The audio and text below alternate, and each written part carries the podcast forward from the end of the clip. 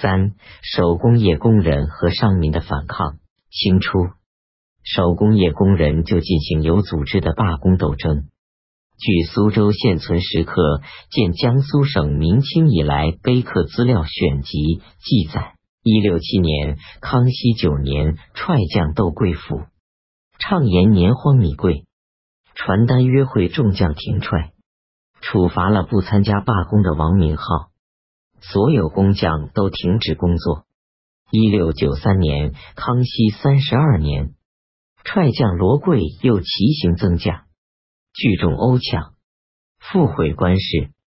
一七年，康熙三十九年，刘如珍等凑钱演戏，号召工匠参加反抗斗争。一七一五年，康熙五十四年，王德等倡议创立踹将会馆。正式成立自己的组织，不商非常恐慌，说倘会馆一成，则无极之徒结党群来，害将叵测。因此，屡次请求地方官查拿流棍，管束工匠。一七二年，康熙五十九年建立的长吴二县踹将条约碑规定八条，就是要把踹将置于包头、房长。巡役的严密控制下，制止罢工斗争。这表明工匠的罢工斗争已经十分激烈。乾隆时，斗争在继续发展。苏州的机户，多数雇佣职工，职工常因机户无故解雇，或要求增加工资，发动罢工斗争。据一七三四年雍正十二年建立的碑文记载。唱为邦行各色，协众教谢，乐家饮口，使几乎停之。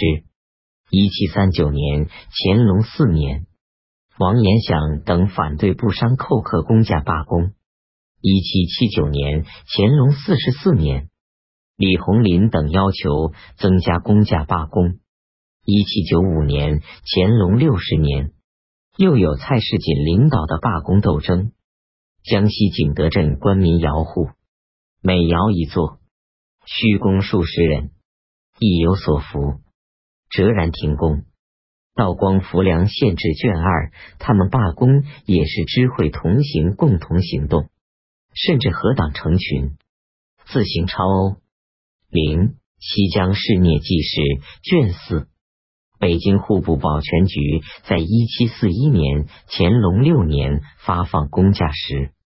驻前工匠声称不服应用，四厂同时罢工。经属侍郎三河出面小谕，在童光荣领导下，东厂工匠仍然拒不开工。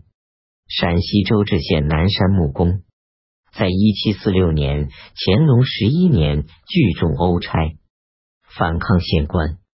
贵州威宁州麻姑铅厂。一七五一年，乾隆十六年，因厂官殴打厂丁，遂聚众拥入官房，拴殴厂官。各地手工业工人的各种形式的斗争，此夫彼起，汇成巨大的力量。商人罢市，清初已见记载。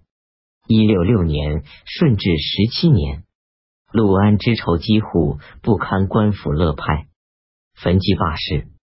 一六八一年，康熙二十年，芜湖超官额外征税，芜湖商民罢市三天。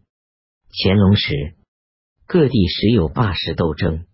一七四七年，乾隆十二年，乾隆帝指出，近据各省奏报奸民聚众之案，如江南宿迁、山东蓝山，皆因求赈；浙江临海则因求雨。福建上杭则因抗租，山西安邑、万全则因丁粮豁免，遂至聚众多人，抗官塞蜀，放火罢市，四为不法。高宗实录卷二八九，事件发生的原因各有不同，参加斗争的民众也不只是商人。